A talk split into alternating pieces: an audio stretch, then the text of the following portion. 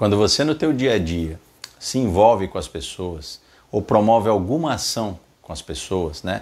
Direto ou indiretamente, ou, ou você está com o intuito de ajudar uma pessoa, ou você está com o intuito de vender algo para a pessoa, ou simplesmente fazer com que a pessoa conheça você e fazer parte né, da, da, do círculo de amizades ou do círculo de relacionamento daquela pessoa ou daquelas pessoas, é importante você estar preparado. Quando você não está preparado para o tipo de relacionamento, ou para simplesmente você ir a um evento tá, onde você vai encontrar com pessoas e você não estiver devidamente preparado, o que vai acontecer é que você não vai entregar nada para as pessoas. Você vai acabar sugando tudo que elas têm.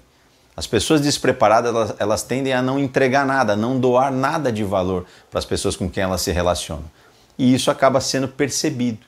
Quando eu entro num relacionamento ou quando eu simplesmente vou a um encontro, encontrar pessoas e eu levo alguma coisa porque eu me preocupei em me preparar para isso, tá? por mais é, é, é descontraído, por mais é, pessoal que seja, quando eu levo alguma coisa para as pessoas, não estou dizendo de você levar um presente, mas você levar um, um, um valor agregado para as pessoas. Falar assim, cara, eu, tô, eu vim preparado para isso daqui. Eu vim, olha, eu me preocupei com vocês e trouxe aqui uma informação que talvez vocês não saibam, ou antes de eu fazer a oferta do meu produto.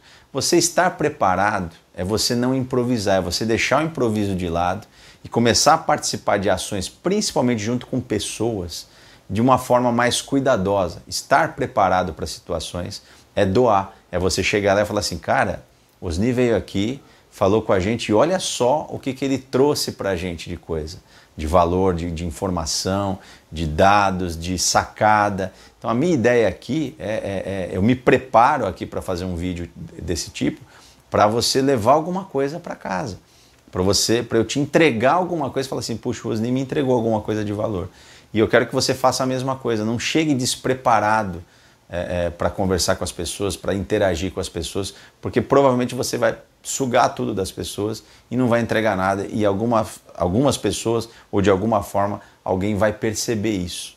Tá? Não improvisa, deixa o improviso de lado, se prepara, cria as competências necessárias para que você fa possa fazer parte do círculo de amizade ou do círculo de pessoas, ou se você quer abordar pessoas de forma comercial, né, para você poder é, é, vender algum produto, apresentar a tua empresa, se prepare. Não conte com improviso de forma alguma, que o preparo ele sempre vai entregar algo de valor para as pessoas e elas vão perceber isso e elas vão lembrar de você e vão preferir você por isso.